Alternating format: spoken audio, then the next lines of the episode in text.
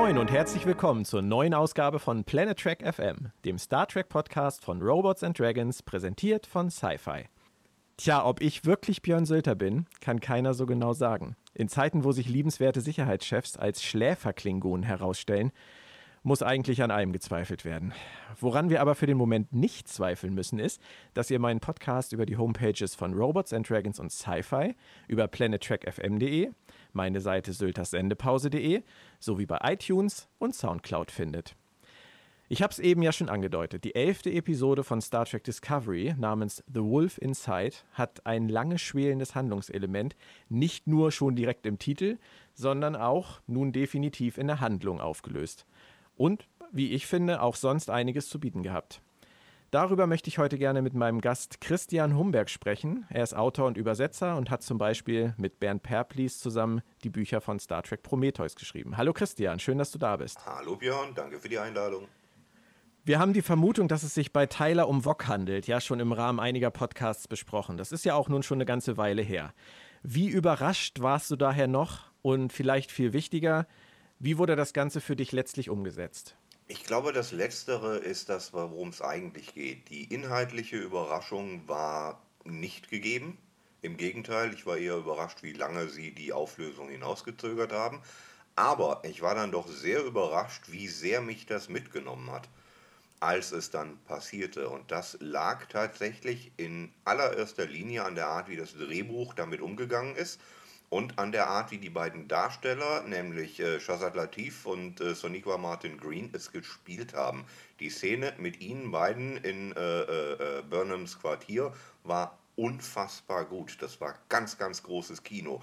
Und das, obwohl man eigentlich, wie bei so vielem in dieser Episode, von vornherein genau wusste, was passieren würde. Es war toll. Da bin ich absolut bei dir. Woran denkst du, liegt es, dass sie es so lange gestreckt haben? Weil sie einfach nicht davon ausgegangen sind, dass es so früh enttarnt wird? Ich glaube fast ja. Also, dass die Idee relativ neu war, aus äh, Vogue Tyler zu machen. Das hat man ja gemerkt, als äh, angekündigt wurde, dass der Darsteller des Vogue jetzt jemand anderen spielt. Da hat ja. man gemerkt, dass die im laufenden Betrieb eine neue Idee bekommen haben und die musste dann reingemodelt werden. Und wir versuchen mal, dass der Zuschauer es nicht merkt. Das hat natürlich nicht funktioniert, das wissen wir alle, aber sie haben es trotzdem eisern durchgezogen. Und jetzt die Auflösung war tatsächlich sehr lohnenswert, obwohl man seit acht, neun, zehn Folgen genau wusste, dass sie kommen würde. Und gerade das, was jetzt das Drehbuch angeht und die Stärken des Drehbuchs in diesem Fall angeht, war ja eigentlich, wenn man sich so die bisherige erste Staffel anguckt, nicht zwingend zu erwarten gewesen. Nee, absolut nicht. Und ich wiederhole mich da gerne. Es gab wenig in der aktuellen Folge, was man nicht vorausgesehen hatte. Alles, was da, nicht alles, aber vieles, was da passierte, war einem sowieso schon klar. Und trotzdem saß ich vorm Fernseher und habe die Luft angehalten. So spannend war das. Da ging es dir genau wie mir. Und ich habe nicht damit gerechnet, dass mich das so fesseln könnte. Also auch Soniqua Martin Green, mit der ich ja durchaus meine Probleme hatte, was die Darstellung in den ersten, ich sage mal, acht Folgen anging, war für mich in diesen Episoden, den letzten beiden Episoden, deutlich stärker. Sie war für mich nicht auf einem Level mit äh, Shazad Latif, aber sie hat es wahnsinnig gut emotional rübergebracht. Und das gar nicht mal für mich unbedingt nur in der Szene mit ihm, sondern auch in dem ganzen 15 Minuten langen Teaser, was ja auch sehr ungewöhnlich war für die Serie bisher, in der sie ihr Logbuch spricht und über ihre Gefühle spricht im Umgang mit dieser Situation. Da hat sie mir auch sehr gut gefallen. Und nein, ich muss da meiner Frau vehement widersprechen. Es lag nicht nur daran, dass sie in Unterwäsche in ihrem Quartier stand. Das würde ich sogar noch als Negativpunkt ankreiden. wir sind in Star Trek. Wir sollten über optische Reize hinaus sein. Aber ich gebe dir, ein geb dir ein kleines bisschen recht. Ich hatte nie Probleme mit der Darstellerin. Ich fand die vom Piloten an schon ziemlich stark. Aber es gibt tatsächlich Leute, die wachsen mit der Qualität der Drehbücher, die ihnen gegeben wird. Wenn ja. wir ein berühmtes Beispiel in der Szene ist zum Beispiel David Tennant bei Doctor Who. Wenn die Drehbücher toll waren, war David Tennant toll. Wenn die Drehbücher scheiße waren, dann hat er damit auch nichts mehr machen können. Und ja. äh, so kann das hier vielleicht auch sein, auch wenn ich Soniqua Martin Green bislang eigentlich sehr mag. Erstaunlicherweise waren die letzten beiden Drehbücher, die ich auch für die stärksten der Staffel halte, ja von Newcomern. Mhm. Da sollte man vielleicht auch in Zukunft mal ein Auge drauf haben. Also, dass Jonathan Frakes äh, vergangene Woche so eine gute Arbeit als Regisseur abgeliefert hat, hat man sicherlich erwartet. Aber dass nun zwei Newcomer gerade letzte Woche, glaube ich, das erste verkaufte Hollywood-Skript des Autors gewesen bei Despite Yourself, ähm, sowas abliefern kann und andere vorher sich einen abbrechen, finde ich schon sehr erstaunlich. Ja, wir merken so langsam, zumindest hoffe ich, dass es das ist, was wir merken, dass der Writers Room die Kurve bekommt. Am Anfang hat er arg gestrauchelt, da waren wir bei episodischen Geschichten und bei widersprüchlichen Geschichten. Schau dir an, wie unterschiedlich Captain Lorca charakterisiert wurde in einzelnen Episoden beispielsweise und wie unabhängig voneinander die Geschichten eigentlich erzählt waren. Der große Klingonenkrieg, den haben wir bis heute nicht gesehen.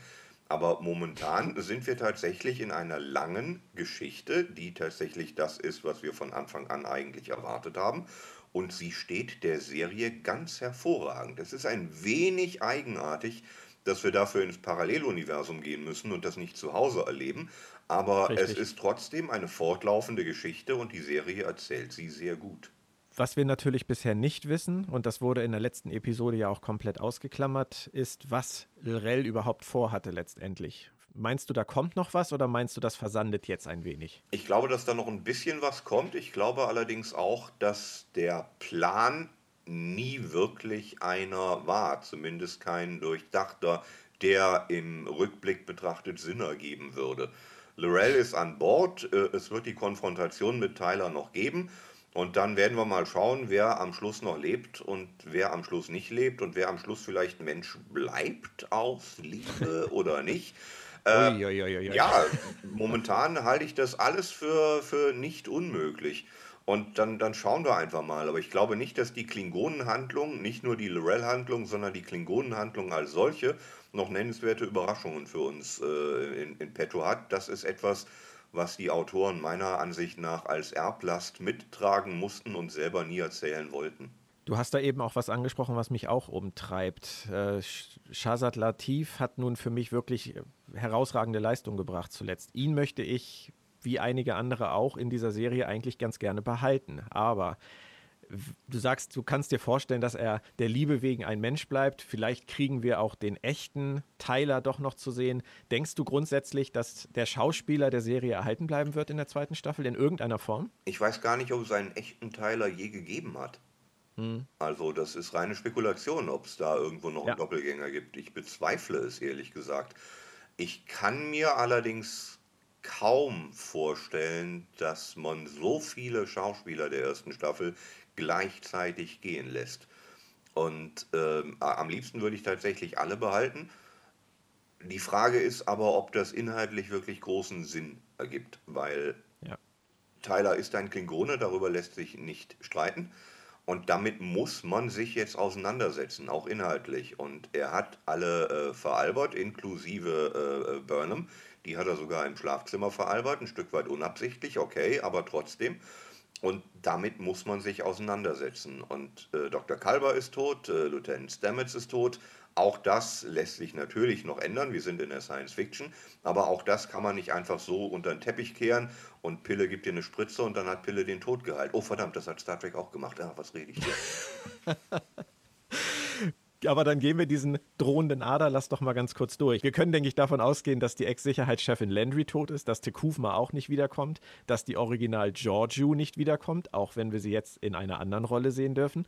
Aber was Kalber und Stamets angeht, da hast du eben so schön gesagt, beide sind tot. Da könnten wir noch mal drüber reden. Die Produzenten haben ja direkt nach der Ausstrahlung letzte Woche gesagt, Kalber ist nicht zu 100% tot. Wir haben noch eine Menge vor mit dieser tollen Liebesbeziehung.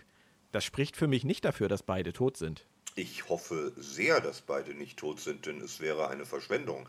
Die sind sehr beliebt, die Schauspieler sind sehr gut und da kann man noch einiges mitmachen mit den beiden. Es wäre eine Schande, wenn das erste äh, schwule Paar in Star Trek nach acht, neun Folgen nicht mehr existiert. Denn äh, das wäre verschenkte Mühe und äh, unwürdig fast schon. Äh, anderer Punkt, die Darstellerin der äh, Commander Landry, die kommt ja dieses Jahr auf die FedCon und das ist ein Panel, das ich mir tatsächlich anschauen würde, weil, what the fuck, ich wüsste sehr gerne, was da hinter den Kulissen gelaufen ist. Ich kann mir nämlich nicht vorstellen, dass dieser so unsinnige Tod tatsächlich von Anfang an geplant war. Also du vermutest irgendwelche Geschichten hinter den Kulissen. Ich vermute, dass Brian Fuller einen Plan für die hatte und äh, Burke und äh, wie heißt der andere, Haberts, keinen Haberts. Plan. Genau, keinen Plan für sie hatten und nicht wussten, was Fuller machen wollte. Und dann wurde im laufenden Betrieb halt korrigiert und dann war die Frau ganz schnell raus. Aber das äh, soll sie uns erzählen. Gerade weil, wie du ja eben sagtest, äh, die Idee mit Tyler Wock offensichtlich ja auch irgendwann während der Anfangsphase der Dreharbeiten entstanden ist. Ja. Und ihn dann als Sicherheitschef reinzubringen, könnte ja auch dazu beigetragen haben, Landry rauszuschreiben. Sicher. Das kann, das kann gut sein. Aber auch daran siehst du, dass die Klingonengeschichte Brian Fullers Geschichte war. Und nicht die von Harberts und Burke. Also der Klingonenkrieg, der im Pilotfilm angeteasert wurde, wurde ja nie wieder nennenswert thematisiert, weil die aktuellen Autoren ihn nicht haben wollten oder ihn nicht schreiben konnten. Und Landry ist, glaube ich, auch so ein Fall. Brian Fuller wusste, wo die Figur hin wollte und alle anderen wussten es nicht. Ich wäre nicht böse drum, wenn Burke und Harberts dabei bleiben, die Klingonen da zu lassen, wo sie jetzt im Moment geblieben sind. Das weißt du. Also von daher keine Einwände von meiner Seite. Ich hätte sie schon zu Beginn nicht gebraucht. So viele schöne Klingonenfolgen, wie es auch geben mag in der Star Trek-Geschichte. Es hatte mir ja gereicht. Ähm, was Stamets angeht, er ist nun gestorben für einen Moment, dann auf einmal hat er wieder Reaktionen gezeigt und hat sich dann selber getroffen im Sporennetzwerk. Wie hast du das interpretiert? Ja, ganz genau so, richtig. Äh, trifft auf eine andere Version von sich selbst, vielleicht eine Parallelwelt, äh, äh Multiversumsversion, vielleicht laufen da zigtausend Stamets rum und arbeiten im Sporennetzwerk, alle aus verschiedenen Universen, kann ja durchaus sein. Ich erinnere an die TNG-Folge Parallelen, das wäre sogar kanonisch, wenn es so wäre. Und ich bin mal gespannt, was die da bauen. Ich hoffe, sie bauen einen Dr. Kalber. Gerne. Also von mir aus dürfen beide auch bleiben. Es ist grundsätzlich so, dass ich nichts dagegen einzuwenden habe, wenn Serien unberechenbar bleiben. 24 war ja immer so ein Beispiel dafür, jeder kann sterben außer Jack Bauer. Am Ende haben sie es dann auf, ausgeweitet auf alle, jeder kann sterben, außer Jack Bauer und äh, Chloe O'Brien. Bei Game of Thrones heißt es, jeder kann sterben, außer Daenerys und äh, Jon Schnee. Aber bei Star Trek weiß ich nicht, ob ich es brauche. Ich möchte mich eigentlich wirklich ganz gerne auch an Figuren festbeißen können, auch über einen längeren Zeitraum. Und ähm, da brauche ich diese Schockeffekte des Schockeffekts wegen nicht. Und Kalbers Tod kam mir definitiv so vor. Oder wie ging dir das? Sehr ähnlich. Ich glaube, der Star Trek-Fan ist es auch gewöhnt, äh, sich an Figuren festzuhalten über Jahre hinweg. Und äh, es wäre sehr schade, wenn das dieses Mal nicht möglich wäre. Wobei natürlich gesagt werden muss, wenn die Drehbücher gut sind, dann sollen die Autoren bitte schön machen, worauf sie Lust haben. Wir, äh, sie erzählen die Geschichte. Geschichten erzählen ist keine Demokratie. Der Autor entscheidet, was funktioniert. Der Zuschauer darf sagen, ob das gut ist oder nicht, aber nicht mehr. Aber äh, in der Star Trek-Fanszene ist es üblich, dass die Figuren langfristig gebaut werden, über Jahre existieren und dass man sich an denen festhält, dass man die cosplayt, dass man Fanfiction drüber schreibt, was auch immer. Und je länger ich mit diesen Figuren persönlichen Kontakt habe, vom Sofa zum Fernseher hin, desto mehr Beziehung baue ich zu denen auf und zu denen aus Discovery ist die Beziehung noch relativ klein. Die dürfte gerne wachsen. Also ist dieses Nutzen von Schockeffekten über Figurentode letztendlich nur ein Anbiedern an den Zeitgeist, obwohl sie eigentlich gar nicht wirklich dahinter stehen? Das weiß ich nicht. Ich, äh, wären die Figuren, die jetzt tot sind, tatsächlich dauerhaft tot, dann könnte man da nochmal drüber reden. Aber das glaube ich noch nicht.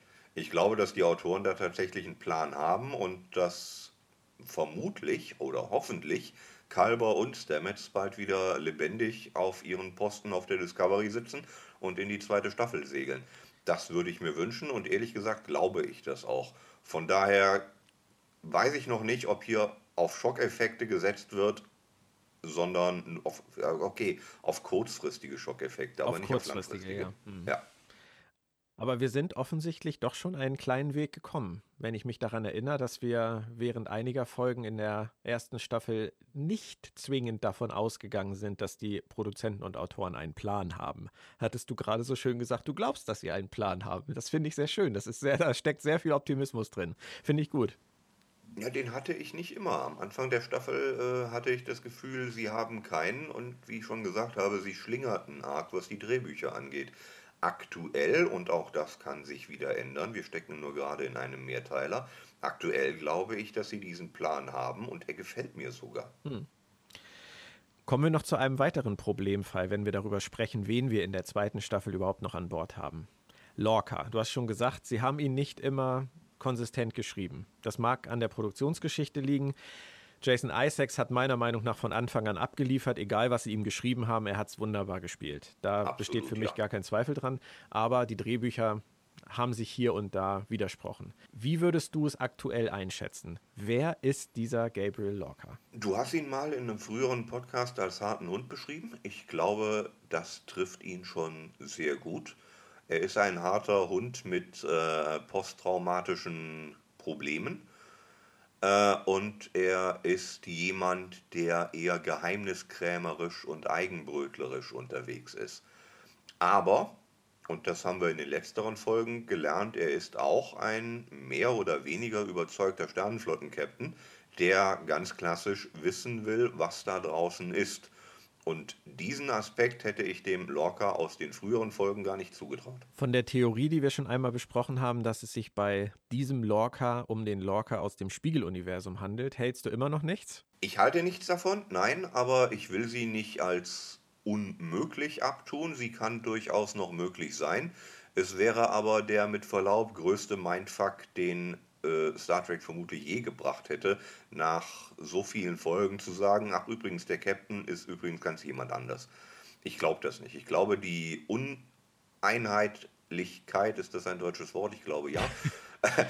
die Lorca in den ersten Folgen an den Tag gezeigt hat, an den Tag gelegt hat, ich kann nicht mehr sprechen, die lag tatsächlich an den Drehbüchern, an der Tatsache, dass die Autoren geschwommen haben, anstatt äh, zu führen. Und das hat sich inzwischen ein kleines wenig gelegt. Ja, da bin ich bei dir. Allerdings, und vielleicht möchte ich es mir einfach auch nur zurechtlegen und schön beten, aber ich finde eigentlich eher, dass sich, was diese Spiegeluniversums-Lorca-Theorie angeht, die Schlinge eher zuzieht im Moment. Ähm, wenn ich mir überlege, wir, wir tun jetzt einfach mal so. Lorca ist zu dem Zeitpunkt, wo sein Schiff, die Buran, ja offensichtlich in beiden Universen zerstört wurde, in irgendeiner Form übergetreten und hat die Situation genutzt, dann irgendwann auf die Discovery zu kommen und mit dieser Discovery die Chance zu sehen, mit dem Sporenantrieb wieder zurückzukehren. Er hat sich dann auch noch Burnham aus dem Knast geholt. Im Spiegeluniversum ist es ja wohl so gewesen, dass der Lorca ähm, Burnham töten sollte und es nicht geschafft hat. Das heißt, er könnte sich jetzt die Burnham aus unserem Universum mitnehmen, um sie der Imperatorin zurückzubringen oder um dort irgendwie seinen Status zu festigen.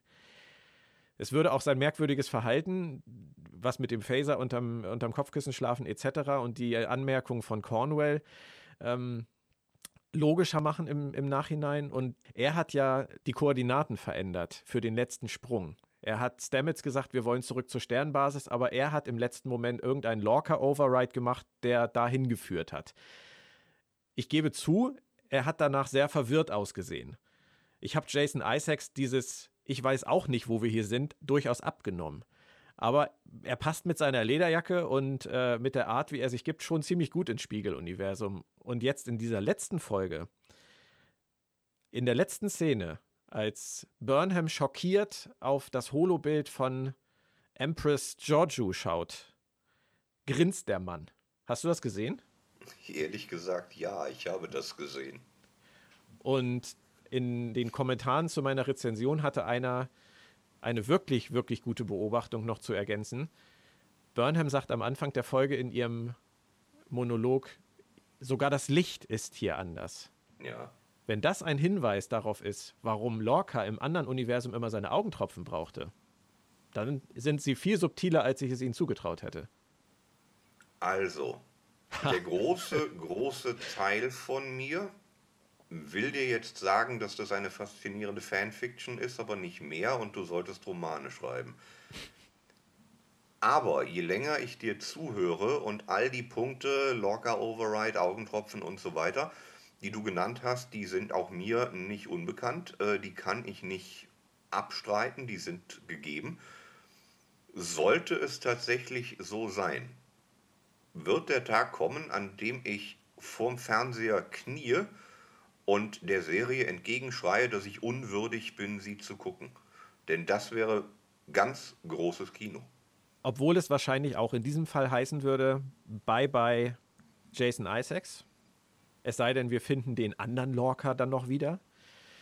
Das wäre dann allerdings, das wäre dann eine Doppelung äh, mit Tyler, den anderen Tyler und den anderen Lorca und den anderen Stamets und den neuen Kalber. Das wäre vielleicht dann doch des Guten am Ende etwas zu viel. Will ich überhaupt einen anderen? Ich meine, das sind doch die Figuren, die ja. ich kennengelernt habe. Ja. Sollten die das nicht sein, ganz egal, wer sie in Wirklichkeit sind, mit denen ich auch auf die lange Reise gehe? Ich meine, we wem nützt es, wenn am Pilotfilm zur zweiten Staffel ein neuer äh, Gabriel Lorca um die Ecke kommt Niemand. und sagt, guten Tag, ihr kennt mich nicht, lasst mich euch erklären, wer ich bin. Richtig, das wäre genauso gewesen, als hätten sie für alle, die Game of Thrones noch gucken, bitte jetzt mal eine Minute weghören, als hätten sie ähm, nach der ersten Staffel Ned Stark in der zweiten Staffel als Klon oder Zwillingsbruder zurückgebracht. Das macht man einfach nicht. Der Tod von Ned Stark am Ende der ersten Staffel war für mich damals ein Riesenschock. Ich mochte ja. Ned Stark wahnsinnig gerne. Andererseits, Sie, Sie, haben ihn mit Sean Bean besetzt, das war schon ein Spoiler. Das war ein Spoiler, da hast du absolut recht. Dennoch, es war für mich ein Schock. Ich habe nicht damit gerechnet, weil ich die Bücher vorher nicht gelesen habe und auch keine Spoiler gelesen habe. Sowas passiert mir tatsächlich auch mal. Und ähm, jetzt sind wir gerade beim Schauen in der siebten Staffel und der Tod von Ned Stark halt immer noch nach. Dieser Tod von Ned Stark hat Game of Thrones auf Jahre zumindest emotional geprägt. Und wenn man so etwas macht, wenn man so jemanden wie Tyler als Wok enttarnt, wenn man so jemanden wie Lorca unter Umständen als falschen Lorca enttarnt, dann muss man es meiner Ansicht nach auch durchziehen. Und ja. das wäre wieder schade für uns. Das wäre wieder schade, weil auch wenn er der Spiegeluniversums Lorca sein sollte, er ist unser Lorca. Er ist die Figur, die wir kennengelernt haben. Und ja. wie man das gerade biegen will mit einer neuen Lorca-Figur, weiß ich nicht. Vielleicht wird Burnham Captain, keine Ahnung. Ja, das wäre dann ja die, die Version, wenn wir wirklich alle verlieren, dass wir am Ende nur noch Captain Burnham, ersten Offizier Saru und Tilly haben. Mhm. Und dann endlich mal die ganzen semi-namenlosen Brückenoffiziere kennenlernen, die dann zur neuen Stammbesatzung werden. Aber und vielleicht auch endlich mal den, den CMO und den eigentlichen äh, Chefingenieur kennenlernen. Richtig. Das wäre doch auch mal was. Frage ist nur, will man das? Das kann man einfach mal so stehen lassen. Also ich bin da ja. sehr unschlüssig, muss ich ganz ehrlich sagen. Das ist etwas, ja. worüber ich mir nicht im Klaren bin. Aber was Lorca angeht, was für mich dafür spricht, ist, alle Theorien haben sich bisher bewahrheitet. Alle Theorien, die halbwegs durchdacht waren im Fandom, sage ich mal so. Stamets mit seinem Spiegelbild. Er sieht ein anderes Universum. Ja. Stamets sagt Captain Tilly. Irgendwann sehen wir Captain Tilly aus dem Spiegeluniversum. Ja. Giorgio ist Imperatorin. Imper die namenlose Imperatorin. Ja, natürlich. Ja. Tyler Wock. Deswegen liegt der Verdacht nahe, dass auch in diesem Fall was dran sein könnte. Auf der anderen Seite sind die Hinweise bei Lorca wirklich subtiler. Es gibt auch unsinnige äh, Theorien. Am Anfang haben alle geschrien, oh, das ist ein Schiff der Sektion 31. Nö. Ja, wobei, da muss ich ganz ehrlich sagen, da bin ich immer noch gespannt. Aaron Harberts wurde im Interview ja angesprochen darauf, ob diese schwarzen Deltas, die in der dritten Episode, glaube ich, aufgetaucht sind, bei einigen Sicherheitsoffizieren. Und danach die, nie wieder. Richtig, ob die noch irgendeine Bedeutung haben. Und da hat er darauf geantwortet, das warten Sie mal einfach ab. Er hätte auch sagen können, nein, er hätte auch sagen können, ja, er hätte auch gar nichts sagen können. Er musste irgendwas sagen, aber äh, für mich klingt es zumindest danach, als wenn da noch irgendwas kommt. Weil sonst wäre das eine ganz schön unsinnige Geschichte gewesen. Vielleicht soll es auch so klingen, damit ihr aufhört zu fragen. Gut, aber ich bin bei dir. Sektion 31 habe ich auch beerdigt. Ähm, ich ja. gehe nicht mehr davon aus, dass da noch was passiert. Das ist aber momentan das Schöne an der Serie für mich und deswegen kann ich nicht verstehen, warum so viele schreien, in dieser Serie passiert nichts, diese Serie gibt mir nichts. Es macht Spaß mitzurätseln. Und das habe ich bei Star Trek lange nicht mehr gehabt. Das habe ich bei, bei Serien allgemein lange nicht mehr gehabt. Da stimme ich dir zu. Es macht tatsächlich Spaß, äh, dabei zu sein. Aktuell mehr denn je. Äh, was mich ein kleines wenig äh, besorgt, ist, dass die Serie bislang wenig Eigenes hat. Sie stöbert fleißig im Star Trek Fundus. Ja. Sie zeigt mir Sachen, die ich wiedererkenne und sie benutzt sie auch überwiegend gut. Von Harry Mudd angefangen bis zum äh, Ziegenbärtchen von Sarek. Das sind alles Elemente, die ich wiedererkenne und wo ich sage, oh ja, hier, ole, ole, ole, kennste, kennste. Ja. Aber die große eigene Discovery-Geschichte, die die Serie von den anderen Serien unterscheidet, die kommt vielleicht noch. Das würde ich ihr und mir zumindest wünschen. Eine eigene Identität wäre schön, ja.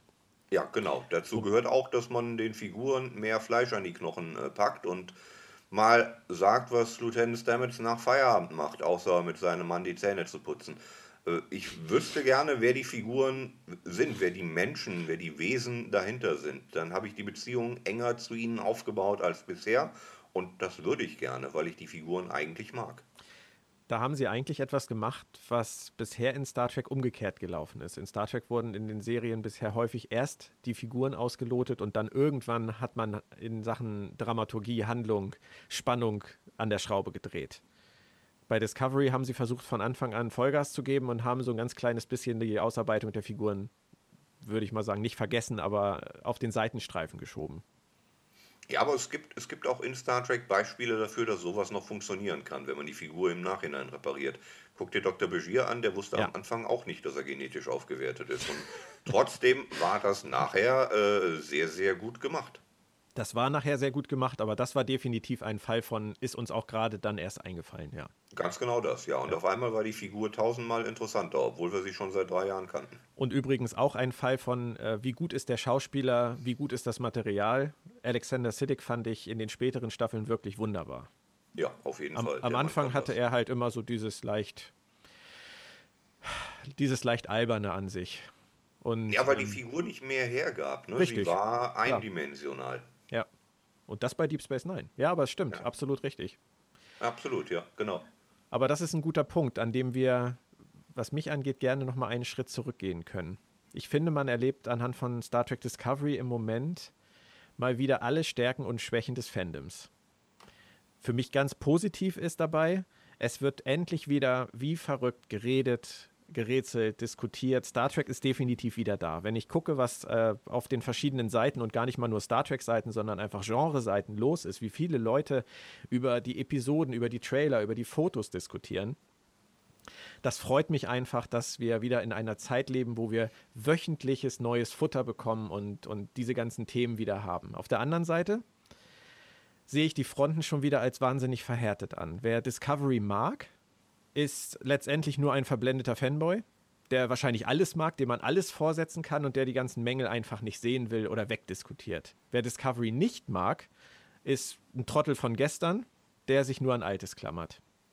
Wo liegt da für dich die Wahrheit?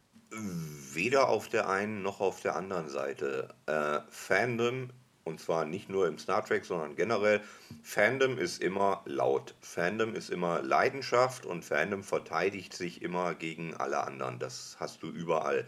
Das war bei Doctor Who so, als die Serie neu kam. Das ist aktuell bei Star Wars so. Schau dir an, was der neue Star Wars-Film für Wellen schlägt, mit denen die Macher mit Sicherheit auch nicht gerechnet hatten das gibt sich mit der Zeit. Das reguliert sich auf lange Sicht von selber. Du als Macher darfst da nicht zuhören, weil es tatsächlich nicht wichtig ist. Was interessiert Lucasfilm, wenn 20.000 Leute eine Online-Petition starten, äh, in der es darum geht, dass äh, die letzten Jedi bitte nicht kanonisch sein soll? Das interessiert Lucasfilm kein bisschen, aber trotzdem dürfen die Fans natürlich sagen, das fanden wir nicht gut du kannst, wenn du, gerade wenn du sowas Ikonisches fortsetzt, kannst du nicht davon ausgehen, und davon geht mit Sicherheit auch keiner aus, dass es allen gefällt. Das ist einfach nicht möglich. Aber du kannst in den meisten Fällen davon ausgehen, dass es genug Leuten gefallen wird, um es zu rechtfertigen. Und der Rest regelt sich dann von selbst. Auch TNG hat am Anfang niemand haben wollen. Und heute ist TNG der heilige Gral der ganzen Star Trek-Franchise das reguliert sich tatsächlich von selbst. Es gibt bis heute wahrscheinlich noch massig Altfans aus den 60ern, die mit Captain Picard nichts anfangen können. Und die haben ihr gutes Recht, mit Captain Picard nichts anfangen zu dürfen. Ich sehe das anders und das ist mein gutes Recht. Und beides ist in Ordnung. Wenn wir uns trotzdem mal die Mühe machen und versuchen, Discovery mit irgendetwas zu vergleichen. Womit kann man die erste Staffel von Discovery denn vergleichen? Mit den ersten Seasons von Star Trek? Mit dem besten von Star Trek? Eher mit den ersten Seasons, wenn überhaupt, weil sie noch unausgegoren war, Schrägstrich ist. Und das waren die ersten Staffeln der meisten Star Trek-Serien. Ich denke an TNG, ich denke an DS9 vor allem.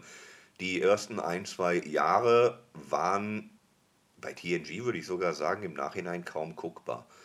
Aber danach ging es richtig los. Das Überraschende ist nur, dass das bei Discovery, einer Serie, passiert von heute.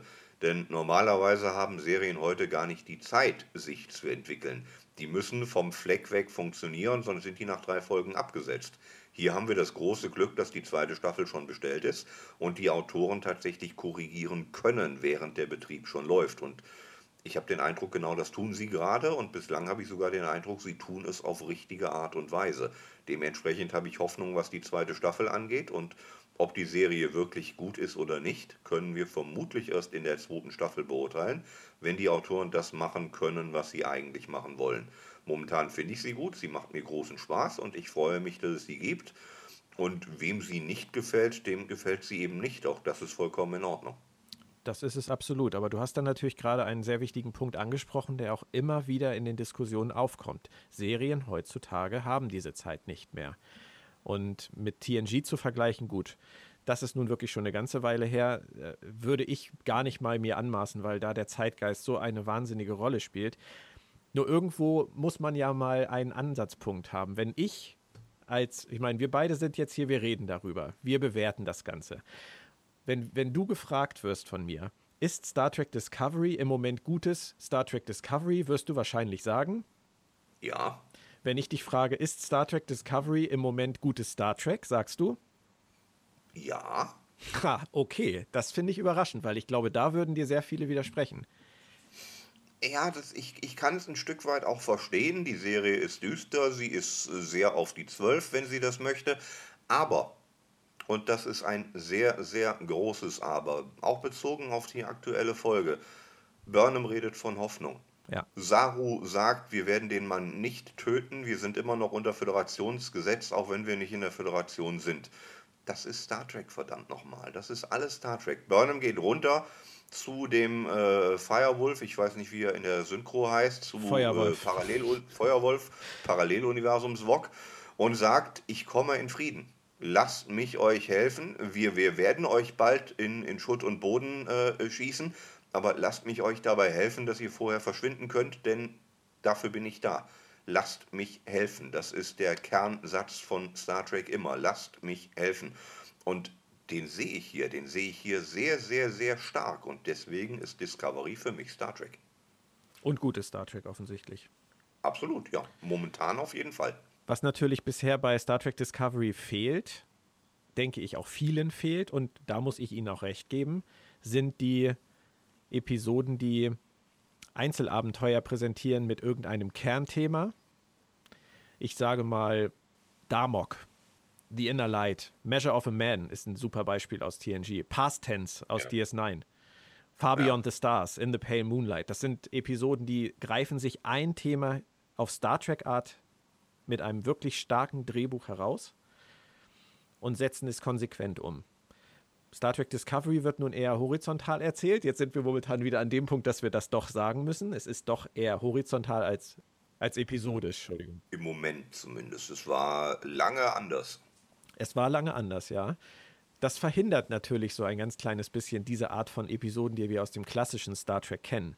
Ja, aber es ist auch modernes Fernsehen, oder? Überall wird momentan horizontal erzählt. Es sei denn, du bist irgendwie, weiß ich nicht, Law and Order oder sowas.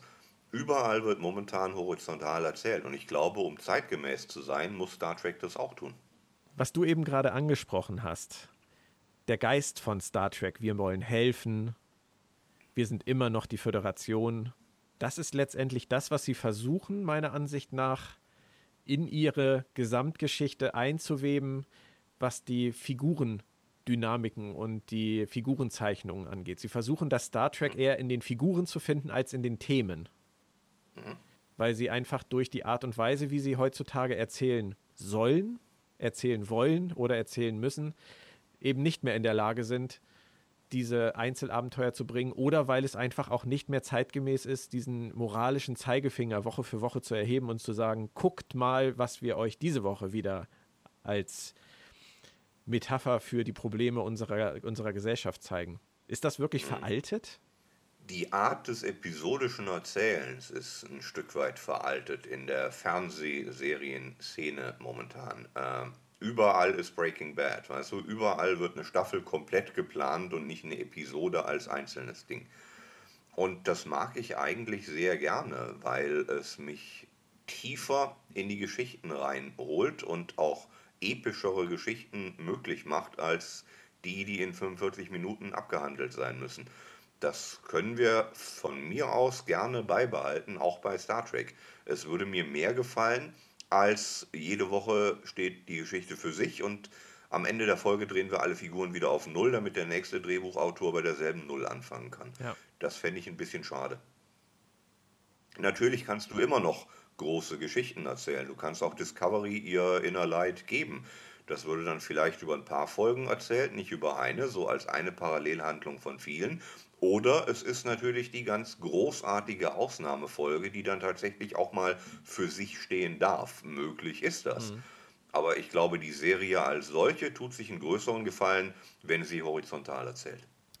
Sind denn Vergleiche zu anderen Serien aus dem fantastischen Genre überhaupt sinnvoll oder zulässig? Ich nehme jetzt zum Beispiel mal Game of Thrones oder Westworld oder The Expanse. Naja, du musst halt auch immer gucken, was die Konkurrenz gerade macht. Ne? Der Kontext entscheidet, was gerade modern ist und was das Publikum gerade erwartet. Und wenn The Expanse, die ich beispielsweise sehr mag, horizontal erzählt und andere Science-Fiction-Serien, es gibt nicht viele, auch horizontal erzählen, dann sollte man vielleicht horizontal erzählen. Brian Fullers ursprüngliche Idee für Discovery war ja, wir machen staffelweise Einzelgeschichten und springen dann in eine andere Epoche des Star Trek, der Star Trek Chronologie und erzählen dann wieder eine Staffel lang eine Geschichte. Das wäre horizontales Erzählen. Es wäre auch episodisches Erzählen, wenn man eine Episode als 13 Folgen am Stück bezeichnet. Eine Staffel ist eine Geschichte. Das kann man bei Discovery auch unter der jetzigen Prämisse immer noch machen. Die erste Staffel erzählt die Geschichte, die zweite Staffel schließt chronologisch an, erzählt aber eine komplett andere Geschichte. Gehen wir mal ganz kurz auf das geschriebene Wort. Du hast ja mit Bernd Perplis zusammen Star Trek Prometheus geschrieben. Die wurden ja mhm. inzwischen auch sogar auf Englisch übersetzt und in den USA veröffentlicht. Der erste Band, glaube ich, bisher, wenn ich das richtig gesehen habe. Genau, Band 2 kommt im Mai und der dritte, glaube ich, im November. Hast du die Reaktion in Deutschland und die ersten Reaktionen in den USA zu den Büchern verfolgt?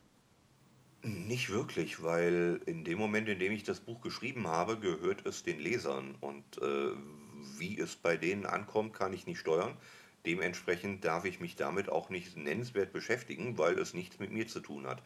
Aber meines Wissens ist es hüben wie drüben sehr gut aufgenommen worden. Ich weiß von den Amerikanern, das kann ich sagen, dass die im Vorfeld der äh, Veröffentlichung zumindest relativ heiß auf die Bücher waren, weil es endlich mal nicht die üblichen Verdächtigen waren, die sie schrieben, nämlich die üblichen Autoren, die für Pocketbooks die amerikanischen Bücher schreiben, die wir hier für Crosscall ins Deutsche übersetzen dürfen. Ja.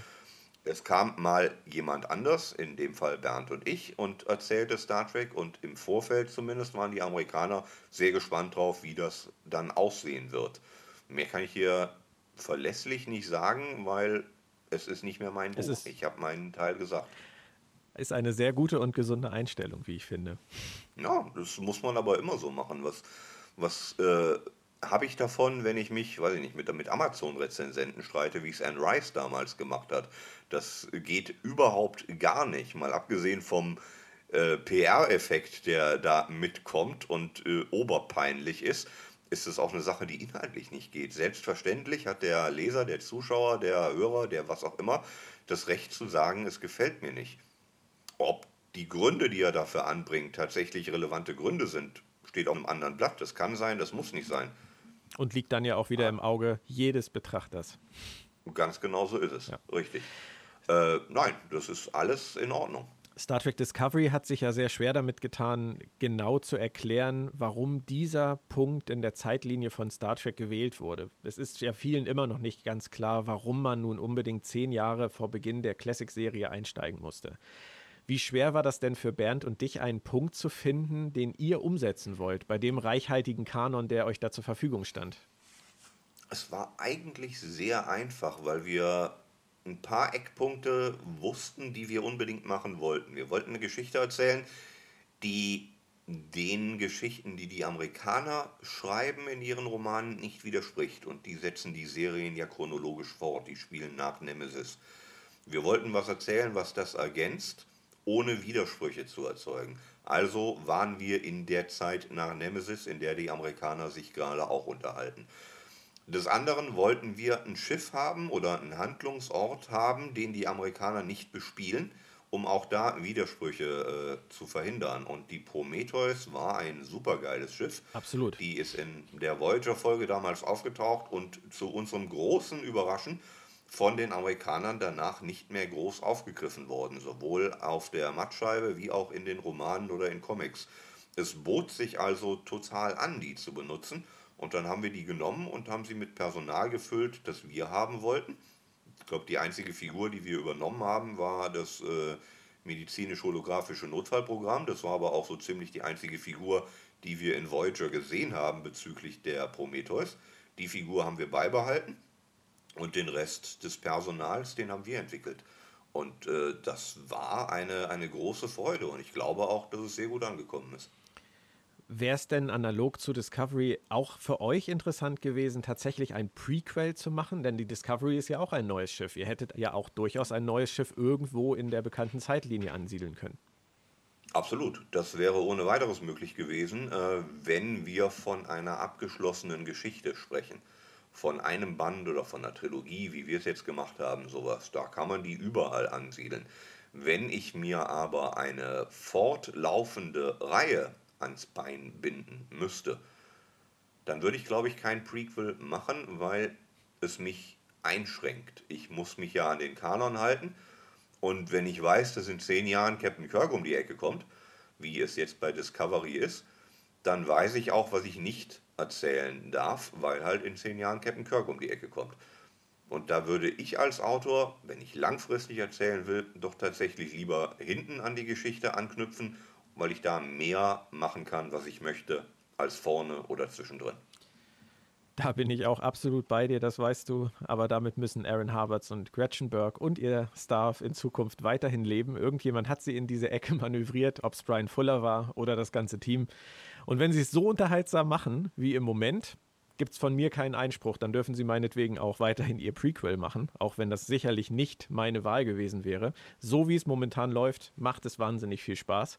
Und ich freue mich auch zu hören, dass es nicht nur mir so geht. Ja, absolut. Dann hoffe ich einfach mal, dass es allen Zuhörern genauso viel Freude gemacht hat wie uns. Vielen Dank, Christian. Es war wieder sehr interessant und sehr schön mit dir. Ich danke dir, Björn, für die Einladung. Äh, gerne wieder. Wir haben noch etwas Neues für euch bei Planet Track FM ab dieser Woche. Es gibt nie nur eine Meinung. Und wenn wir hier diskutieren, dann diskutieren wir in eine Richtung und manchmal sind wir uns einig und manchmal nicht. Aber es gibt natürlich da draußen noch viele, viele weitere Ideen und Meinungen über Star Trek Discovery. Und deswegen werden wir jetzt am Ende einfach noch immer ein paar O-Töne ergänzen von ehemaligen, aktuellen, zukünftigen Gästen des Podcasts, von Autoren, Journalisten, Fans Leuten aus der Szene, Menschen, die sich mit der Serie befassen und einfach mal gucken, was ist da draußen, abgesehen von dem, was wir ohnehin schon besprechen, noch so los. Also, hier kommen die ersten Stimmen diese Woche für euch zur aktuellen Folge. Moritz Wohlfahrt alias Damok auf dem Ozean hat natürlich auch eine Meinung zur Episode diese Woche. Moritz, wie fandest du sie? Es wird, es wird, es entwickelt sich richtig gut. Was besonders hat dir gefallen?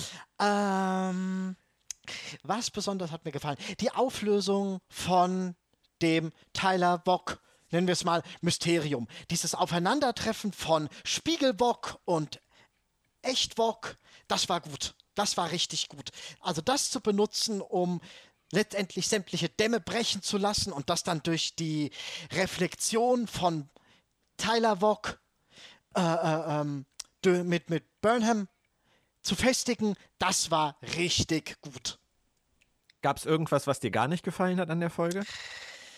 gar nicht gefallen. Äh, ja, es sind ein paar Sachen, die werden, die, wer- die muss man sich selbst zusammenreimen. Zum Beispiel die Sache mit dem Transporter Dings da von, von der Shenzhou auf die Discovery von Tyler Wok. Also von wegen ins Weltall beamen und Dis, äh, äh, Discovery holt ihn dann aus dem Weltall wieder raus, äh, ohne irgendwie größere Absprache. Da frage ich mich, hat die Discovery die ganze Zeit da irgendwie knapp außerhalb der Sensorenreichweite rumgedümpelt oder wie soll das abgelaufen sein? So wie ich es verstanden habe, hatte Lorca den Befehl gegeben, dass sie in der Nähe bleiben sollen. Hatte zumindest jemand in den Kommentaren zu meiner Rezension erwähnt. Das mag sein, aber in der Nähe bleiben plus ja, ja, Transporterreichweite. ja. Da muss man selber mal ein bisschen Lücken füllen, das ist schon richtig, ja. Ja, das sind ja immer so äh, ähm, Punkte, wo ich mir dann denke, was hat der Blinde jetzt wieder nicht mitgekriegt? Was konnte man nicht sehen? Aber insgesamt würdest du sagen, gute Folge. Die war gut, die war richtig gut. Und Okay. wenn die so, es ist, man erkennt einfach noch die Steigerung zur, zur letzten Episode. Und wenn die diesen, diesen, ich mag sowas eigentlich nicht sagen, aber wenn die diesen Flow aufrechterhalten, dann erwartet uns ein Staffelfinale, das sich gewaschen hat. Oh, und das von dir. Ja. Oberkritiker Moritz Wohlfahrt. Eine letzte Frage. Wir haben im Podcast heute auch sehr viel übers Fandom gesprochen und über die Rezeption von gutem oder schlechtem Star Trek. Würdest du sagen, dass die letzten zwei Folgen von Star Trek Discovery schon gute Star Trek sind oder ist es nur gute Star Trek Discovery? Schwierig. Es ist auf jeden Fall, um, das kann man. Es, ich, was ich hier sehe, ist ein guter Weg. Ich sehe hier einfach einen guten Weg zu gutem Discovery. Und wenn sie gutes Discovery erreicht haben, dann sehe ich einen Weg zu gutem Star Trek. Das muss man schrittweise sehen. Aber die Chancen sind da. Wunderbar. Vielen Dank, Moritz. Bitte, bitte. Grit Richter vom Artskript Fantastik Verlag haben wir noch hier. Grit, wie hat dir die aktuelle Folge gefallen? wahnsinnig gut. Ich fand sie großartig. Ich habe äh, ja da gesessen und an meinen Nägeln geknabbert und war sehr aufgeregt. Hast du die Tyler Wock-Geschichte denn kommen sehen oder war das für dich tatsächlich eine Überraschung? Also für mich war es keine Überraschung. Ich habe allerdings die ganzen Fantheorien schon relativ früh mitbekommen und mich da auch immer wieder informiert, weil da kam ja mit jeder Folge immer wieder neue Theorien auf, ob es jetzt doch ist oder doch nicht und ob, ob das vielleicht nur ein Ablenkungsmanöver ist und am Ende ist Wok ein ganz anderer oder sowas. Und ja, also ich habe es kommen sehen, aber ich kenne viele, die mich danach angeschrieben haben und sagten, boah, damit habe ich überhaupt nicht gerechnet.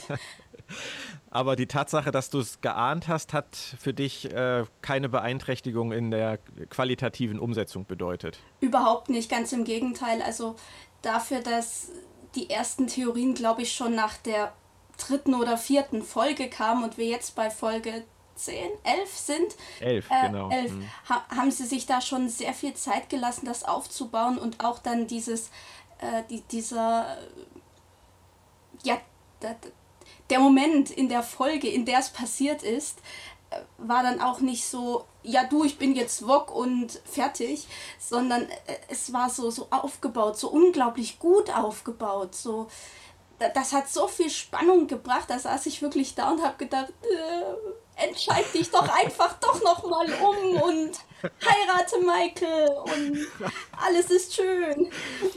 Gab es also, denn irgendwas, was dir nicht gefallen hat an der Folge? Nein. Nein, es, ich, ich glaube, ich war, ja, ich, ich glaube, ich war richtig, richtig zufrieden. Gut, ist doch auch mal schön. Wenn ich fragen darf, äh, welche Star Trek-Serie war bisher deine Lieblingsserie? Die Originalserie. Ich mag auch Voyager sehr gern, aber so die Originalserie war schon richtig gut. Wir haben heute im Podcast über die Qualität von Discovery im Vergleich zum restlichen Star Trek gesprochen, weil das ja für viele Fans ein großes Thema ist. Würdest du denn sagen, Discovery ist schon gutes Star Trek oder ist Discovery bisher nur gutes Discovery?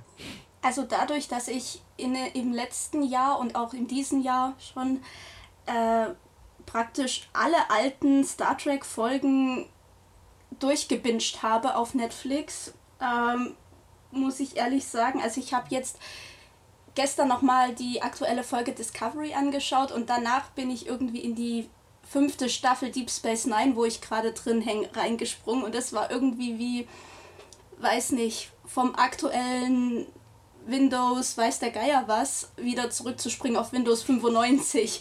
das, ist, das ist echt heftig, aber es das tut natürlich, das ist, liegt natürlich an der Qualität vom Fernsehen damals und nicht an der Qualität ja. der Folgen. Also ich finde, was auch immer da bei Discovery in der Weihnachtspause passiert ist, das war großartig, was da passiert ist. Bitte weitermachen so, weil alles, was nach der Pause kam, war richtig, richtig gut. Also die beiden letzten Folgen waren einfach bombastisch. Und da finde ich, kann es qualitativ dann schon wieder an die richtig guten Sachen aus alten Star Trek-Serien anknüpfen. Wunderbar. Dann danke ich dir herzlich und vielleicht sehen wir uns ja auch mal im Rahmen des Podcasts. Oh, sehr gerne, das wäre toll. Dankeschön. Dann sprechen wir jetzt noch einmal ganz kurz mit Hannes Könitzer aus der Chefredaktion von Robots and Dragons. Hannes, wie hat dir die aktuelle Folge gefallen? Ich fand die Folge richtig, richtig gut. Auf der einen Seite, klar, ist es eine Episode, bei der man, wenn man bestimmte Dinge kritisieren möchte, ziemlich viele Sachen findet. Gerade, also gerade das ganze Mirror-Universum an sich ist nicht unbedingt das logischste aller Konzepte. Aber die Folge selbst hat es irgendwie geschafft, durch ihre Spannung und den Unterhaltungswert, dass ich viele Sachen, dass mich viele Sachen überhaupt nicht gestört haben. Gewisserweise, in gewisser Weise finde ich es ein bisschen komisch, dass der Krieg mit den Klingonen jetzt so überhaupt keine Rolle mehr spielt. Das war irgendwie, er hat irgendwie so einen großen äh, Platz in der, in der, im ersten Teil eingenommen. Aber dadurch, dass die Serie an sich jetzt irgendwie doch spannender geworden ist, kann man das verschmerzen. Bei einigen Figuren ist es ja momentan unklar, ob wir mit denen überhaupt in eine potenzielle zweite Staffel gehen können. Ich würde jetzt einfach mal ganz kurz ein paar Namen hinschmeißen und du sagst einfach nur kurz, kommt wieder oder bleibt tot, okay? Dr. Kalber. Bleibt tot. Stamets? Äh, der kommt, glaube ich, wieder, ja. Der echte Tyler? Der echte Tyler. Ah, der ist, glaube ich, tot. Und falls es denn einen falschen Lorca im Moment gibt, den echten Lorca? Äh, ich glaube, der ist auch tot. Ich glaube, der ist tatsächlich äh, mit dem Raumschiff von seiner Crew draufgegangen. Okay, also wenn man nach Hannes Meinung geht, dann bleibt uns für die zweite Staffel ein ziemlich dezimierter Cast. Würdest du denn sagen, dass Star Trek Discovery im Moment nur gutes Star Trek Discovery ist oder ist es tatsächlich auch gutes Star Trek? Ich persönlich bin nicht so der krasse Star Trek-Fan, dass ich das wirklich. Ich, find, ich finde, es ist eine gute Serie, aber es fühlt sich schon deutlich anders an als das, was ich von Star Trek gewohnt bin. Aber wertfrei. Genau, also ich, äh, ich finde es nicht schlechter oder also ich sehe da nicht, ich bin, ich bin nicht so investiert wie der, wie der, wie der Hardcore Star Trek Fandom, dass ich da, äh, also dass ich eine Serie so krass, äh, also so, äh, dass ich der Serie den Vorwurf machen würde, sie ist kein Star Trek und deshalb ist sie nicht gut. Okay, super. Danke, Hannes.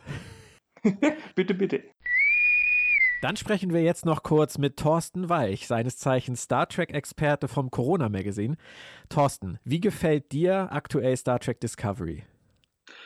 Also ich muss sagen, dass ich jetzt erst so langsam, aber sicher das Gefühl bekomme, des Nachhausekommens, wenn die Serie anfängt. Ich habe das immer beschrieben, wenn, wenn Star Trek beginnt und es ertönt dieses charakteristische Ping, Ping, Ping, Ping, dann ist das so ein Gefühl des Nachhausekommens. Das ja. ich bei den Classics halt relativ von Anfang an. Bei TNG hat es eine Weile gedauert. Bei Deep Space Nine hat sich nie eingestellt äh, in dem Maße, ähm, aber bei Discovery so langsam kommt es. Also so langsam fange ich an, für mich selber es als ein Teil des Star Trek-Universums, meines persönlichen Star Trek-Universums anzusehen. Das heißt, die Folgen im Moment, jetzt seit der Winterpause, haben dir besser gefallen als der Anfang der Staffel? Das kann ich so nicht sagen. Es ist eher so, ich habe mich jetzt in den letzten drei, vier Folgen ähm, an die neue Serie gewöhnt. Ich habe mich eingelebt oder ich beginne mich einzuleben. Okay. Gibt es denn noch im Moment irgendwelche Sachen, die dich stark stören? Also stark stark stören würde ich eigentlich nicht sagen. Ich frage mich nur langsam, aber sicher, wie man das hinbekommen will. Aaron Harberts und Gretchen Burke haben ja wiederholt ähm, betont, dass zum Ende der ersten Staffel der Krieg gegen die Klingonen beendet werden wird in der Serie. Und ich denke mir, naja gut, da müsste er aber jetzt so allmählich Gas geben, wenn er das noch hinbekommen wollte. Es sind ja nur noch vier Episoden. Ja, es ist zu befürchten, dass sie nicht besonders viel Interesse daran haben, das noch groß auszuweiten. Zumindest wirkt es im Moment so. Sie sind ja auch am Anfang der Staffel relativ lässig damit umgegangen und haben immer mal erwähnen lassen, der Krieg läuft gut, der Krieg läuft schlecht, jetzt läuft er doch wieder besser für uns. Und man hat sich gefragt, wo denn? Ja, und vor allen Dingen, ich bin also wahnsinnig froh bei der aktuellen Folge, dass dieses leidige Thema ist Ersteiler Wok oder ist Wok Ersteiler oder wie auch immer man das betrachten will, dass das endlich vom Tisch ist. Ja. Weil man konnte es sich eigentlich ja allerspätestens seit der Folge vor der Halbstaffelpause denken dass es ja. ist. Und Facebook und andere soziale Netzwerke haben natürlich das ihre dazu getan, dass die Leute das immer wieder betont haben. Wenn es einem nicht selber aufgefallen wäre, da hätten wir es spätestens da präsentiert bekommen. Und jetzt ist also endlich, wie der Hesse so schön sagt, die Katze aus dem Sack. Wenn ich das bei dir richtig einschätze, ist deine Star Trek-Serie die Classic-Serie. Ja, auf jeden Fall. Aber du hast eben gesagt, bei TNG hat es ein bisschen gedauert. Ich vermute mal, TNG würdest du trotzdem auch als gutes Star Trek bezeichnen. Auf jeden Fall. Wie schlägt sich denn Star Trek Discovery im Vergleich zum besten Star Trek, was du bisher kennst? das ist gemein. Ähm, ich muss da ganz ehrlich sagen, das hinkt meilenweit dahinterher. Weil, wie gesagt, das beste Star Trek ist für mich die klassische Originalserie und auch die ersten sechs Kinofilme. Ähm, aber die haben auf der anderen Seite ja jetzt mittlerweile fast 52 Jahre gehabt, um sich zu entwickeln und dahin zu kommen, wo sie sind. Ähm, und Star Trek Discovery hat noch kein halbes Jahr gehabt. Deswegen habe ich gesagt, es ist eine gemeine Frage. Also sie haben einfach noch nicht die Gelegenheit gehabt, es entfaltet noch nicht sein volles Potenzial. Ein schönes Schlusswort. Vielen Dank, Thorsten. Dann hoffen wir mal, dass sich das vielleicht ab zum Ende der ersten Staffel oder in den nächsten Staffeln noch einstellen wird. Danke erstmal. Gerne. Meine letzte Stimme zur aktuellen Episode für heute ist eine Stimme, die, wenn ihr ganz genau hinhört, euch sicherlich bekannt vorkommt. Er ist der Wetterexperte vom Morgenmagazin von ARD und ZDF. Er ist Kurator von 1701, dem kleinsten Star Trek Museum des Universums in Eberswalde, wo es auf 17,01 Quadratmetern wunderschöne Sachen aus dem Star Trek Universum zu bestaunen gibt. Und er ist ein vielbeschäftigter Synchronsprecher zurzeit, zuletzt, man wird sehen, bei Star Trek Discovery als Dr. Kalber. Benjamin Stöwe, ich freue mich sehr. Was bedeutet Discovery im Moment für dich und was kann dir Discovery im Moment geben? Discovery hat in mir ein Gefühl geweckt, das ich lange nicht erlebt habe, nämlich die Vorfreude auf eine neue Star Trek-Episode Woche für Woche. Und da hat mich auch der Wolf im Innern in dieser Woche nicht enttäuscht, sondern ich saß wirklich von der ersten bis zur letzten Minute gebannt vorm Fernseher und habe verfolgt, wie sich die Ereignisse entwickeln. Vor allem der Moment, in dem sich Tyler gegenüber Michael Burnham als Wok offenbart. Das fand ich perfekt geschauspielert, unglaublich dicht inszeniert und komponiert und muss ehrlich sagen, ich hätte nicht erwartet, dass es gelingt, diesem Spielort, dem Spiegeluniversum, nochmal Momente und Szenen in dieser Tiefe, mit dieser Dramatik, mit dieser spürbaren Not der Figuren abzugewinnen, wie wir es in dieser Woche erlebt haben. Ich bin jetzt noch mehr als vorher sehr gespannt, wie es in den letzten vier Folgen dieser ersten Staffel zu Ende geht und hoffe, dass es noch ein paar Antworten gibt. Zum Beispiel auf die Frage, warum Discovery nun ausgerechnet zehn Jahre vor Kirk und Spock spielen musste, mit all den Widersprüchen und komplexen Verstrickungen, die sich daraus ergeben. Aber genauso wie ich das akzeptieren kann, kann ich auch die kleineren Logiklöcher und Logikfehler akzeptieren, denn sie sind für mich nicht gravierender als all die Logikfehler und Logiklöcher in den bisherigen Star Trek Serien und Filmen. Unterm Strich muss ich sagen, dass mich Discovery sehr gut unterhält und ich einfach große Freude daran habe, dass Star Trek in dieser Form wieder da ist. Vielen Dank, Benjamin. So, zum Schluss gibt es noch eine sehr coole Sache. Markus Rode vom Crosskite Verlag und Chefredakteur der Geek hat uns etwas zum Verlosen zur Verfügung gestellt. Und zwar einmal den ersten Star Trek Discovery Roman Gegen die Zeit von David Mack und die aktuelle Ausgabe des Geek Magazins. Titelthema ist Star Trek Discovery. Es gibt ein Interview mit Produzent Aaron Harberts und ein Gespräch mit Soniqua Martin Green und zwei Artikel von mir zum Thema Star Trek Discovery. Und beides darf ich an einen glücklichen Gewinner verlosen. Ihr müsst nur eine einzige Frage beantworten. Wer war Captain der Enterprise C in der Episode Yesterday's Enterprise? Sollte nicht so schwer sein. Schreibt einfach eine E-Mail an bs at robots-and-dragons.de oder geht einfach auf die Seite Robots and Dragons in den Artikel zum Podcast. Da findet ihr die Frage und die E-Mail-Adresse ebenfalls nochmal. Mir einfach die Antwort schreiben, ich lose einen aus und dann geht das los mit dem Lesevergnügen. Feedback wie immer auf den bekannten Kanälen oder auch bei Twitter auf meinem Account Sylters Sendepause. Weitere Infos zu meinem Gast findet ihr auch nochmal im Artikel bei Robots and Dragons und bei Sci-Fi. Und dann kommt Planet Track FM in einer Woche zurück. Und dann geht es um die zwölfte Episode, die heißt Vaulting Ambition. Das ist übrigens mal wieder ein Shakespeare-Zitat, diesmal aus Macbeth. Wir werden sehen, auf wen es sich bezieht. Bis nächste Woche, passt auf euch auf und nicht vergessen, keep an open mind. Tschüss, Christian, danke. Tschüss.